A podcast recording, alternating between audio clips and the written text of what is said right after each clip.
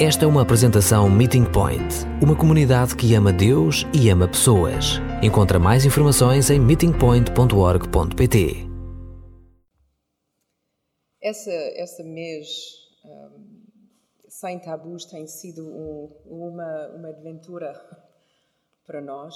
Falarmos sobre a homossexualidade, falamos sobre uma questão de género, falamos sobre a morte e agora vamos falar sobre namoros sem fim, realmente, e o que está a acontecer na nossa sociedade. Quais são os, os custos que estamos a pagar no nome de normalidade e qual é a resposta cristã perante uma cultura que não só aceita esse tipo de convivência, mas celebra esse tipo de vida. Esse filme, como disse, hum, é realmente a história de Oseias, o profeta que Deus diz: casa com essa mulher e ela vai abandonar-te e ela vai ter uma vida com muitos outros homens para tentar demonstrar a, Israel como Deus sente quando nós andamos em namoro e namoro com outros deuses. Mas hoje em dia esta está a acontecer cada vez mais. O nosso desejo é sempre encontrar alguma que nós não temos agora, de, de buscar o amor, identidade, compromisso. E normalmente tentamos fazer isso em pessoas. Estamos cada vez mais convencidos que essa pessoa ou aquela pessoa vai ser a, a, resposta da minha necessidade, a minha falta de identidade, ou o amor que não sinto, essa pessoa é a resposta. Só vamos descobrir ou em pouco tempo ou com mais tempo, que ninguém consegue encher o que está em nós a faltar.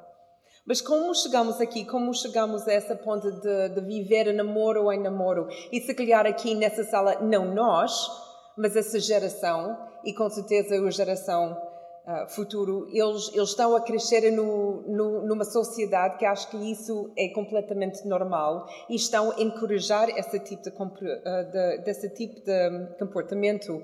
Mas como chegamos aqui? Antes de olhar para fora, para a nossa sociedade, para as coisas que aconteceram no passado, acho que é essencial, é essencial olhar para dentro. O que aconteceu no ambiente da igreja? Eu estou estou mais velho do que a maior parte de vocês aqui, alguns de vocês são mais velhos que nós, e quando pensamos da nossa infância, quando pensamos de, dos anos, uh, quando tivemos 14, 15 anos, o que a igreja estava a ensinar sobre sexualidade e sexo? Alguém ou tinha a oportunidade de ouvir palestras e sermões nos domingos sobre sexo e sexualidade? Eu não. Eu não. Na minha cultura, não, não falamos sobre essas coisas. era, era responsabilidade fazer em casa e muitas vezes em casa foi, foi colocado na, na, na escola. Eles vão aprender sobre sexualidade na, na aula de biologia. e então ninguém nas igrejas estavam a falar sobre isso. Então erramos, se calhar pelas melhores razões, de viver em silêncio. Só que ninguém aqui é, vive calado. Nós, todos nós, questionamos uma vez ou outra a nossa sexualidade e todos nós, mais velhos ou mais novos, pensamos em sexo. Só que na igreja era o tabu.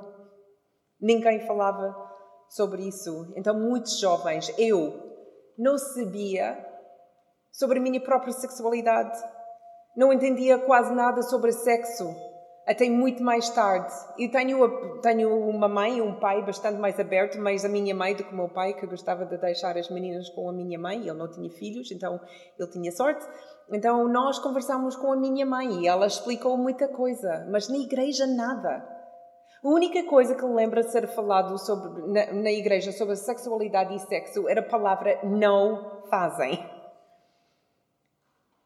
Era sempre na, na defesa em vez de falar sobre isso, é melhor dizer a todos os nossos jovens de não namorar, de não beijar, de não tocar, de não olhar. Não. Se nós conseguimos viver com não, depois todos os nossos jovens vão ficar bem e seguros. Até eles casam e depois eles vão ter casamentos muito bons e muito saudáveis. Mas a Bíblia, muito interessante, não é calado sobre sexo ou sexualidade, fala muito sobre a nossa sexualidade e o sexo. Até há um livro inteiro dedicado ao sexo e sexualidade. E muitas poucas pregações sobre isso. Então, uma das razões que, principalmente na nossa cultura evangélica, que nós temos dificuldades com os nossos filhos e os nossos irmãos e até entre nós, com essa ideia de, de mudar relacionamentos, é porque aqui na igreja, ou se calhar não é meeting point, mas no nosso passado, nas igrejas, não falamos sobre sexualidade. Então tivemos de andar fora para obter as nossas respostas. E grande surpresa, o mundo tinha muitas respostas para as nossas perguntas. E aí temos de olhar um pouco para fora. Porque quando não há nada aqui dentro, quando nós recusamos de falar sobre certas áreas, quando há tabus na igreja, as pessoas não vão parar de fazer as suas perguntas. Eles vão procurar as suas respostas em outros sítios. É por isso, mais uma razão de ter esse mês, de falar sobre as coisas que normalmente tratamos como tabus porque nós queremos ser mais abertos possíveis. E a mensagem sobre a sexualidade e sexo na Bíblia é uma mensagem bastante positiva. Não é não, é faz, vive, deliciar dentro do casamento. Porque aí vocês conseguem celebrar ao máximo a vossa sexualidade. Vocês podem uh, deliciar e gostar imenso de sexo mas em segurança. Mas outra vez, porque não falamos sobre isso, não ajudamos uma certa geração sobre essas coisas, eles andaram a procurar em outros sítios. E vamos começar nos anos 60, as famosas 60. Essa foi o início da revolução sexual. E quando falamos sobre a, sobre a questão do género, falei sobre algumas dessas áreas, mas é importante lembrar, porque esta grande mudança entre, entre casamento e depois a falta de casamento e, e cada vez mais sexualidade um, fora do, do contexto do, do, casamento. Primeira coisa é económica. Uh, na economia, foi a primeira vez da segunda, uh, segunda Guerra Mundial que as mulheres saíram da casa para entrar uh, com uma profissão. Trabalharam fora da casa. Essa não é, é uma coisa boa, nem uma coisa má. Aconteceu. E quando alguma coisa acontece, quando há uma mudança, tudo na sociedade tem de fazer ajustes. Menos tempo em casa deu mais liberdade e mais poder financeiro às mulheres. E muitas vezes no passado que as mulheres uh, não divorciaram os seus maridos e porque financeiramente eles não conseguiram sobreviver. Agora que eles tinham trabalho, eles tinham poder também financeiro, então aumentou drasticamente o nível de divórcios a partir dos anos 50, 60. Então a economia fez parte da revolução sexual. Socialmente e em termos de medicina, o que aconteceu, o que chegou ao mercado nos anos 60? Alguém sabe? a pílula, principalmente. Foi a primeira vez na história que as pessoas conseguiram ter sexo sem consequências. Então, essa, revolu essa revolução foi alguma coisa incrível. Sem consequências, as pessoas começavam a experimentar cada vez mais e com cada vez mais parceiros.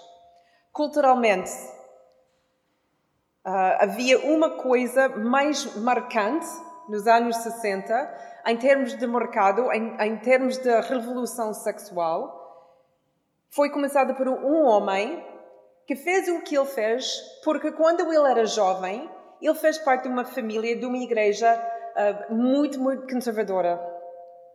E ele cresceu com a palavra não.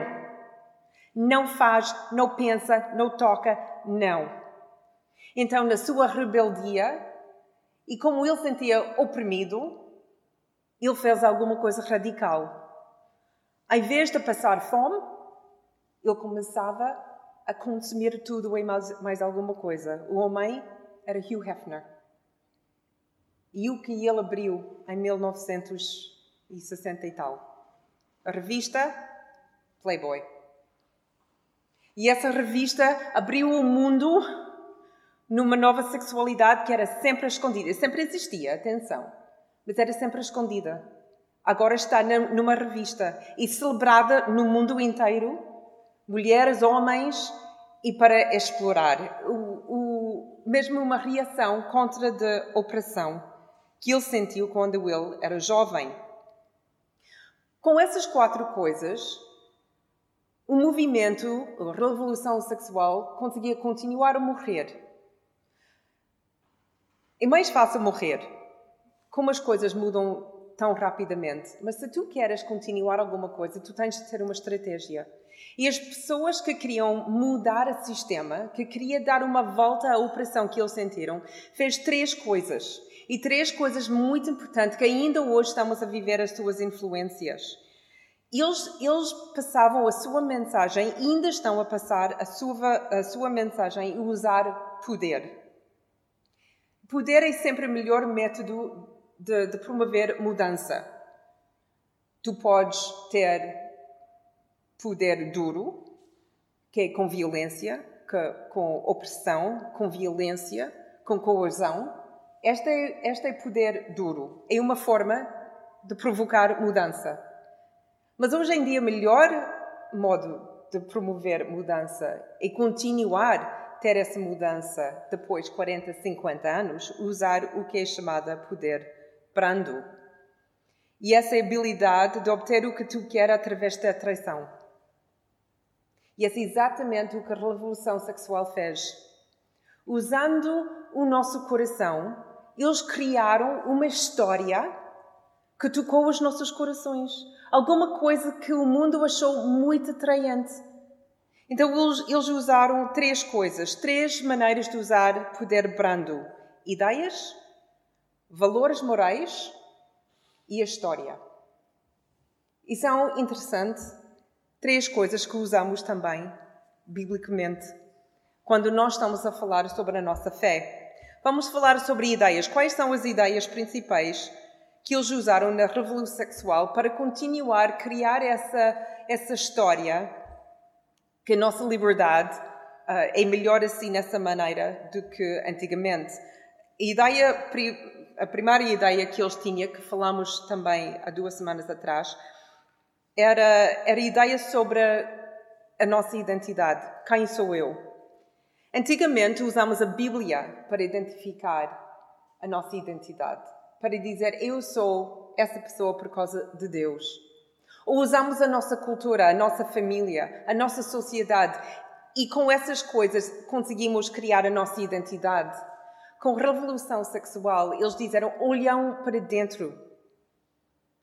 Essa, essa é a única maneira de, de conhecer e saber a tua identidade. Olhar para dentro de ti e viver a verdade que tu encontras aí. Então as pessoas começavam a olhar para dentro de si mesmo, ignorando a Bíblia, ignorando a sociedade e cultura e as normas. E o que eles sentiram, eles viveram. Então, essa é uma das ideias que eles passaram. Depois, eles queriam passar uma visão moral. E realmente, quando pensamos muito rapidamente sobre a visão moral, parece muito, muito bom. Até é virtuoso, virtuoso o que eles criaram. Porque eles disseram que nós criamos liberdade. Nós criamos uma libertação do ser humano. Nós também queremos justiça e igualdade. E também nós queremos prosperidade. Queremos pessoas que conseguem uh, viver em, em, prosperidade, não só financeiramente, mas também sexualmente. E quem não quer isso? Quando olho isso rapidamente, sem, sem pensar muito, Liberdade, justiça, igualdade, prosperidade, parece bastante bíblico. Só quando olhamos e ouvimos realmente o que eles estavam a promover é pouco diferente. E eles dizem que eles são mais honestos do que igreja. Que o problema da igreja, a igreja sempre tentava esconder a verdade. E eles tentavam ignorar os mais fracos e os mais, entre aspas, estranhos. Eles alienaram pessoas que eram diferentes, que pensaram numa forma diferente, que tinham valores diferentes.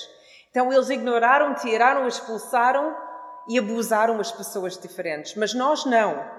A revolução sexual diz que vamos ser os campeões dessas pessoas. Vamos dizer que eles são ok e que nós temos de aceitá-los e não só aceitá-los, temos de celebrá-los. E por isso, hoje em dia, vocês não vão ver mesmo um, uh, desfiles de, de heterossexualidade, só temos desfiles de homossexualidade. E gay pride, e orgulho, porque eles estão a celebrar o que nós, Igreja, oprimimos ao longo dos vários anos. E como eles conseguiram chegar de, de ter essa ultra, ultra conservadora, visão ultra conservadora, antes dos anos 60, para ter desfiles onde celebramos sexualidade de qualquer tipo e espécie. Exatamente como esse filme faz. Eles criaram uma história. Enquanto tipicamente na, na igreja falamos sobre regras, falamos sobre princípios, falamos numa forma estruturada, a nossa resposta é normalmente preto e branco, sim, não. Segue esta regra, não faz isso, nós temos as nossas listas, se calhar menos agora do que os anos 60. Enquanto a, a revolução sexual usaram histórias. E porque eles tinham poder dos média, filmes, televisão e música, eles começaram lentamente, passar a sua história. E ao longo das suas histórias, nos programas de televisão e na música, nós encontramos-nos a chorar e rir e aceitar como normal tudo o que eles queriam promover. Até sentimos mal sobre algumas dessas histórias deles porque tocaram o nosso, o nosso coração. Eles chegaram lá e tornaram-se o que uma vez era considerado até ordinário, agora normal. E muitas pessoas olham agora para uma sociedade como normal. Não podemos ignorar o poder da história. As histórias que mostram os, os mais frágeis a ganhar a sua batalha sobre as opressoras. Nós. As histórias que mostram a bravura de alguém a viver a sua verdade que devemos celebrar. E agora nós temos várias gerações desde os anos 60 que são convencidos que esta é realmente a melhor e mais saudável maneira de viver, porque eles criaram uma história que nós todos acreditamos. Uma história interessante, uma história de liberdade, uma história que protege os mais fracos. E quais são os resultados? Há menos casamentos e mais coabitação. Número de parceiros sexuais estão a aumentar porque tudo é sobre mim. O que posso fazer uh, e eu, eu posso fazer o que quero e com quem quero. É o meu dever, não só o direito, o meu dever encontrar a minha satisfação total. Se não encontro com essa pessoa, devo encontrar nessa pessoa. Se não encontro com essa pessoa, encontro com outro perspectiva do sexo é torcido, divorciado de qualquer tipo de relacionamento ou emoções. É visto puramente como algo biológico. E se vocês estão a seguir o ensino dos vossos filhos, essa é uma coisa que eles estão ensinados hoje em dia, que sexo é uma necessidade biológica tal como fome. E quando nós temos fome, comemos. Quando queremos ter sexo, temos sexo. É uma necessidade biológica. Então não há conexão emocional necessário, não há conexão de compromisso, é sexo casual. Essa é a mensagem que já está a passar mais que 40, 50 anos. Também temos esse, esse medo, como nos chocolates, que vamos perder alguma coisa. Criam em nós não uma ansiedade de, de, ter compromisso em relacionamento com alguém e, e, tentar encontrar as necessidades de uma outra. Criamos uma, um medo que vamos perder alguma coisa. Que se calhar essa pessoa não é nossa alma gêmea. Ainda está lá, então tenho de testar, experimentar com outros. Medo de ficar preso com esse tipo de chocolate, enquanto se calhar ainda não descobri o chocolate que realmente gosto, ou a pessoa que realmente gosto. Em um quadro negro, admito, a nossa sociedade, Principalmente porque é difícil conversar com essa geração, porque já passou 50 anos. Em muitos anos de viver esse tipo de mentalidade, e parece muito difícil dar uma volta a isso.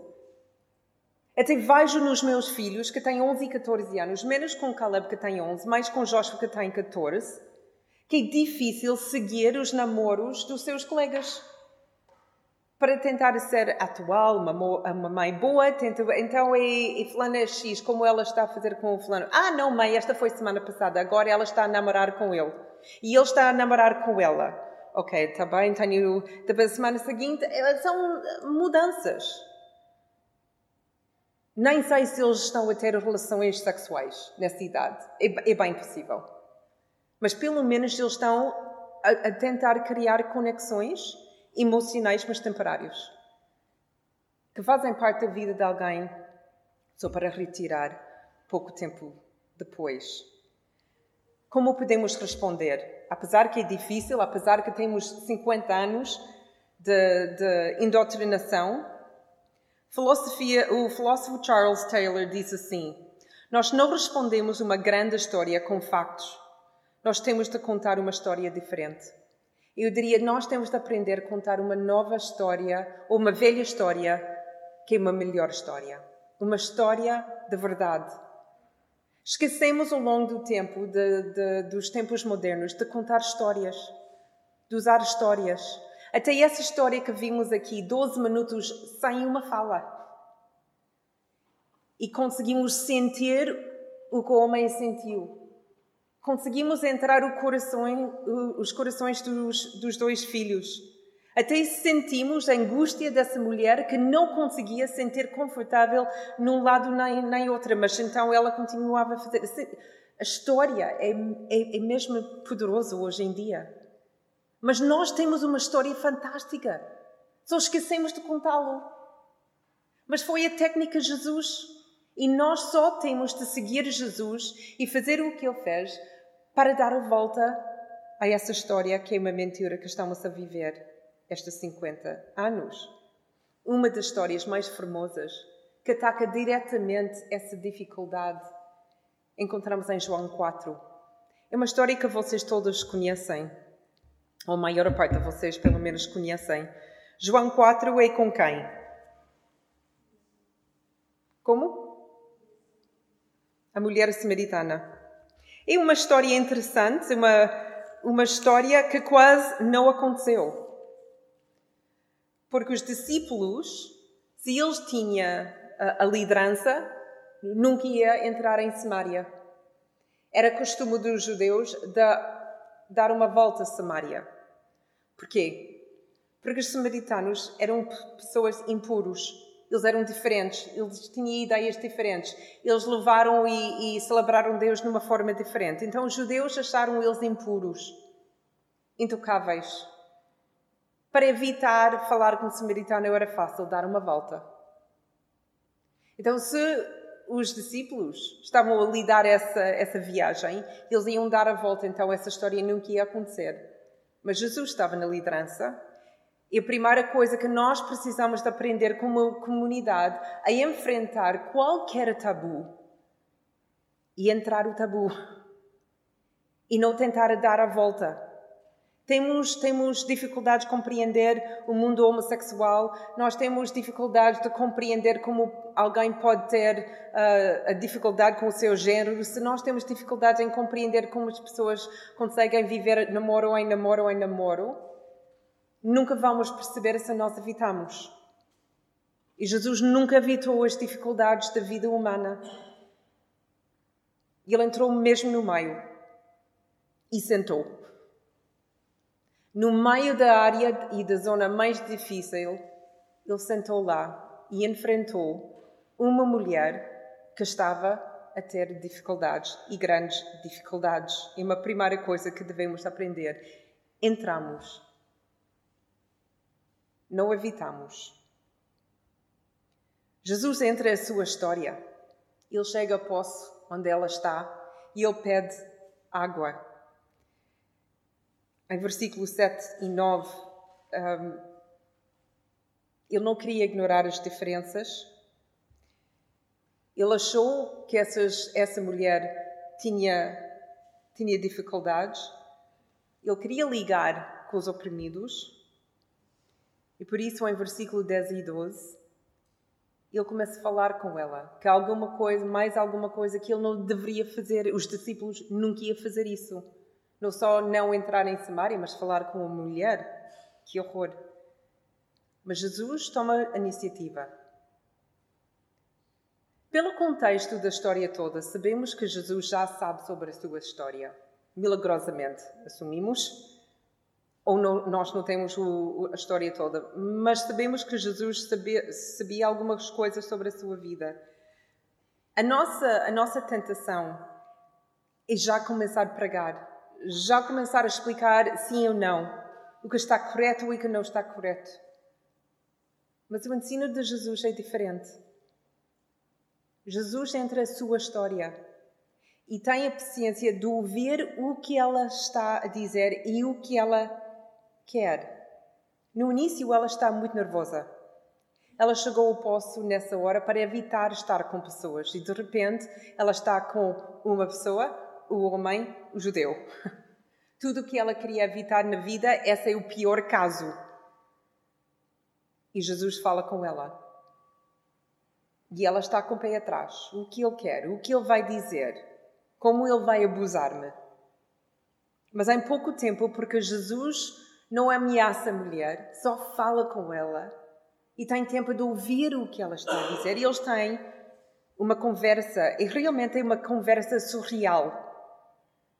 Porque ela está convencida que ela está a ter uma conversa sobre a água, literalmente água, porque ela está no poço e Jesus pede água. Então, na sua cabeça, esta é simples.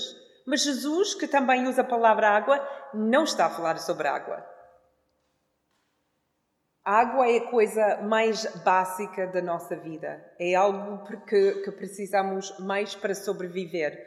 Caleb lembrou-me esta, esta semana, porque ele está a estudar ciências, que o nosso corpo é pelo menos 70% água. Precisamos água para sobreviver.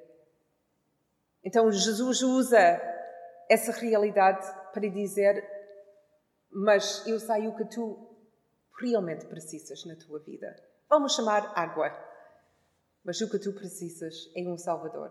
O que tu precisas é o amor que não vai deixar-te mais uma vez. O amor que não vai abusar-te mais uma vez. O amor que é fiel o amor que é consistente. O amor que vai perdoar tudo que já uma vez fizeste na tua vida. Essa é exatamente, essa é a água que tu precisas e uma, uma água que tu só vais receber uma vez, mas nunca vai ter fim. Essa segurança. E ela acha que ela fala, está a falar sobre água. Em versículo 13, Jesus usa a sua história, o seu desejo e ele muda a sua história para contar e explicar a verdadeira necessidade dela. Ela tem uma verdadeira necessidade e não, não é alguma coisa que ela precisa, mas alguma coisa que ela quer. Então, na confrontação da sua história, ele sabe que ela está a buscar a sua identidade. E eu acredito que a maior parte das pessoas que estão a andar relacionamento em relacionamento também estão a procurar a sua identidade. Essa mulher com homens. E muitos dos nossos jovens, muitos dessa geração, também estão a tentar encontrar em pessoas. Eu acredito que ela queria ser amada, cuidada, ela precisava afeto, mas não conseguia encontrá-lo. E ela tentava com pelo menos cinco homens, vários, e aqui, outra vez, acho que muitas vezes falhamos como crentes. Quando confrontamos alguém que começa a contar a sua história, se calhar até conseguimos ter a paciência de entrar a sua história. Mas quando eles começam a falar sobre a sua realidade, nós, nós eh, ficamos em pânico. Ou, ou fechamos a porta e não ouvimos mais e fugimos. Ou começamos a julgar a pessoa. Ui, ui, isso não. É óbvio na nossa cara, a maneira que nós falamos. Ou começamos a falar sobre as regras de bem e do mal. realmente fechamos a história. Mas quando Jesus confronta essa mulher com a sua, com a sua realidade, ele não passa julgamento. Ele simplesmente diz: Eu sei quem tu és. Eu sei o que tens feito. E ele para. Porque ele não quer acabar a história aqui. Ele não quer que ela feche o seu livro da sua vida e dizer Tu não queres saber da minha história. A única coisa que tu queres é, é dizer-me a tua história. Então Jesus deixa a página aberta. E o que ela faz? Ela foge. Ela muda a história.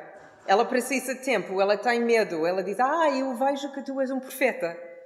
E agora vamos falar sobre louvor e onde devemos louvar Deus. Porquê? Porque ela quer saber?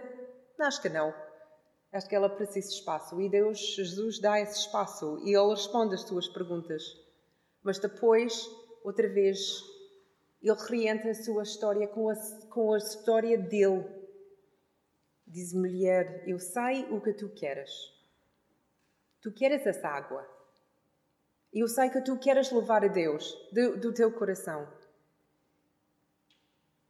Eu sei que tu és confusa e tu acreditas que um dia, um dia não vai ser confusa. Eu sou eu, Messias. Eu tenho respostas. Eu sou a água. E quando tu vais a mim, tu nunca vais ter mais sede.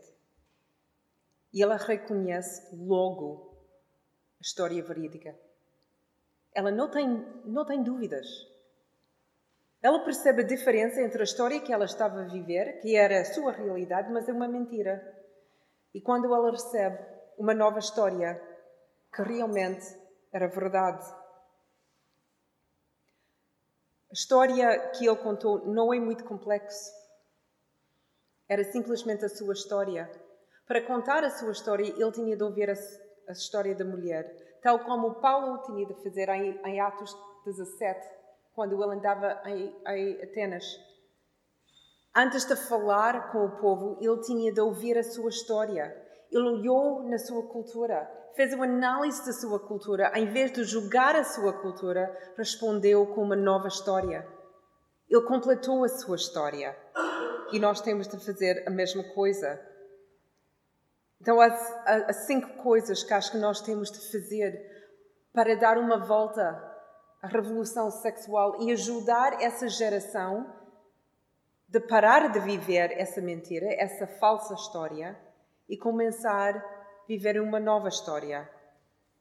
E essa primeira é uma repetição. Entrar no assunto, não fugir, não ignora o assunto que está mesmo na nossa frente. Não acha que a outra pessoa vai tratar e vai lidar com o problema. Não é responsabilidade só minha, ou do Jonatas, ou do, de uma mãe, ou de um pai, ou ainda menos um professor. Todos nós temos responsabilidade de ensinar e de falar sobre este assunto. Não vale a pena ficar calado porque somos as únicas pessoas que ficam caladas sobre a revolução sexual. Nas escolas é o assunto principal entre eles. E eles conseguem falar horas e horas e horas sobre isso. A Bíblia confronta a sexualidade sem vergonha. Fala sobre a beleza da nossa sexualidade. Fala da beleza de ser homem e de ser mulher. E Deus diz: e essas duas criaturas são bons, perfeitos. Cada um com as suas diferenças, coisas boas. E depois ele diz: duas coisas boas, quando vocês fazem uma coisa só, essa é ainda melhor. Porque desse amor e dessa, dessa, dessa eh, maneira de juntar, vocês podem criar outra vida. Olhem homem para mulher, mulher olhem para o homem. Toca, mexa, sente satisfação. Estas são coisas boas e Deus diz: essa é fantástico. Então, mães, pais, tios, irmãos, não vamos ficar silencio, silenciosos e calados sobre a sexualidade quando a Bíblia não é. Vamos dar os padrões que a Bíblia dá para nós ter essa sexualidade no seu lugar.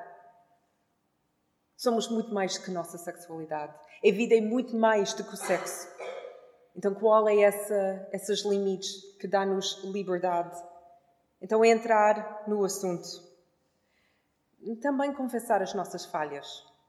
Acho que é importante para o mundo entender que realmente percebemos que nós ficamos calados e que em certas áreas eles têm toda a razão. Se calhar no passado, se calhar até no presente, a Igreja tentava esconder os seus próprios pecados. Se calhar abusamos e nós temos de confessar isso.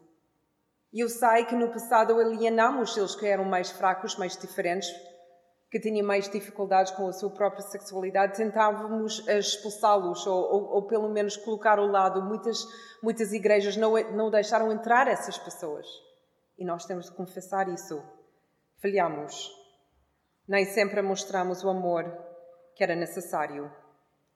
Terceira coisa que nós temos de fazer é suavemente fazer, fazer perguntas sobre a realidade da história que estamos a ouvir. Nos anos 60, a revolução sexual fez muitas perguntas à Igreja.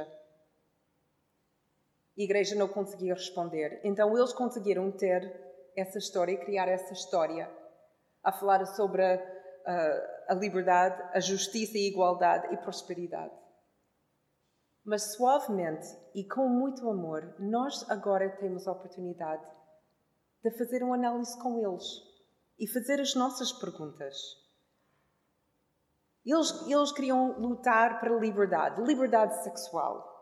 A nossa pergunta deve ser: quem está livre? Qual, qual liberdade que as pessoas têm? A não falar sobre as doenças que são existentes por causa dessa liberdade sexual. Agora, de repente, temos uh, o problema do aborto, agora temos o problema de crianças uh, abandonados, temos pessoas que são mega magoados por, por causa dos relacionamentos que, que, que eles investiram todo, todo o seu coração, mas outra pessoa não. Liberdade para quem? Para uma pessoa só? Porque não parece a mim que todos somos libertos. Parece-me que é mais uma forma de escravatura ou escravidão. Justiça e igualdade é mesmo justo para todos? Se estamos a pensar só em nós ou em mim, o que pode ser muito bom para mim pode ser muito mal para outra pessoa. Então, como pode ser justo para todos? Eles estão a lutar para justiça, mas justiça para quem? E então não é justo e não mostra igualdade. Porque é sempre mais igual para mim do que para outra pessoa. A moralidade deve ser baseado no dever de comunidade, para ser justo e igual. Deve ser entre nós todos, e nós não só do Meeting Point, mas da nossa sociedade, e decidir juntos o que é bom e o que é mau. E todos nós temos de concordar. E essa tem de ser mais importante que, que os meus direitos individuais. Porque não acham que nós temos responsabilidade para gerações futuros? É uma boa moralidade de deixar as consequências das nossas decisões de sexualidade nas gerações futuras? Falam com qualquer professor hoje em dia e falam sobre o que está a acontecer na sala de aula. Os professores hoje, a nossa sociedade hoje, está a sofrer as consequências das decisões de 60 e 70 e 80. E agora estamos a pagar o preço. Se continuamos assim, vamos continuar a colocar por cima das gerações futuras nossa, as nossas decisões. Essa é justiça? Essa é igualdade? Não, parece mais justo para mim, e se calhar melhor para mim, mas pior para o futuro. E prosperidade?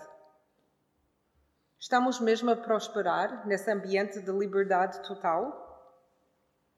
Estamos a conseguir atingir a nossa potencial total? Andar parceiro para parceiro, namoro para namoro, uh, namoro para namoro é alguma coisa saudável e agora estamos todos felizes e contentes e, e auto-atualizados?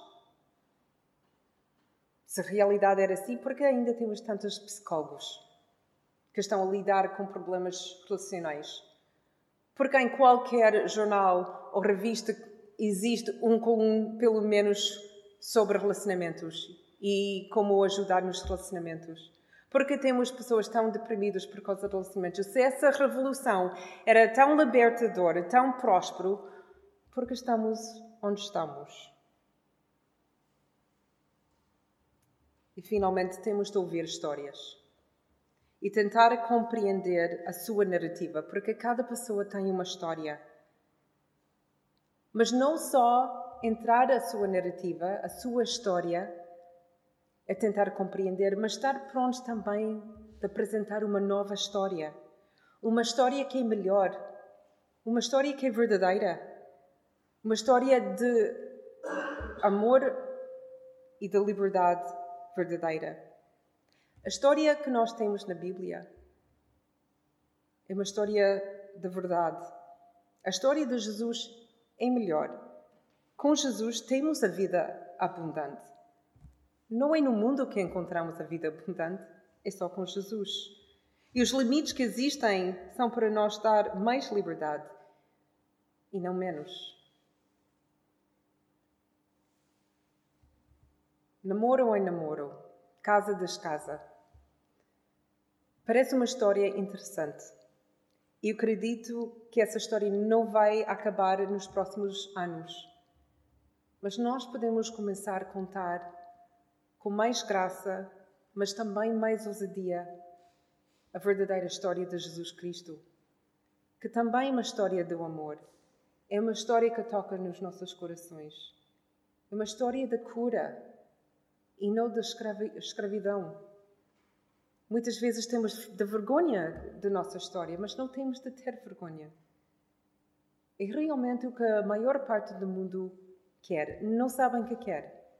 Essa mulher samaritana não sabia o que ela queria, por isso ela, ela andava com cinco, cinco homens. E o sexto, que não era o seu marido. Ela não sabia o que ela precisava, mas Jesus sabia. E a sua história era muito melhor do que qualquer outra história que ela tentava. E a palavra não muda. A única maneira que vejo que vamos conseguir ensinar os nossos filhos sobre a, sobre a verdade, sobre a nossa sexualidade e o sexo, é contar a história que nós temos da Bíblia. História de amor, de liberdade e de justiça.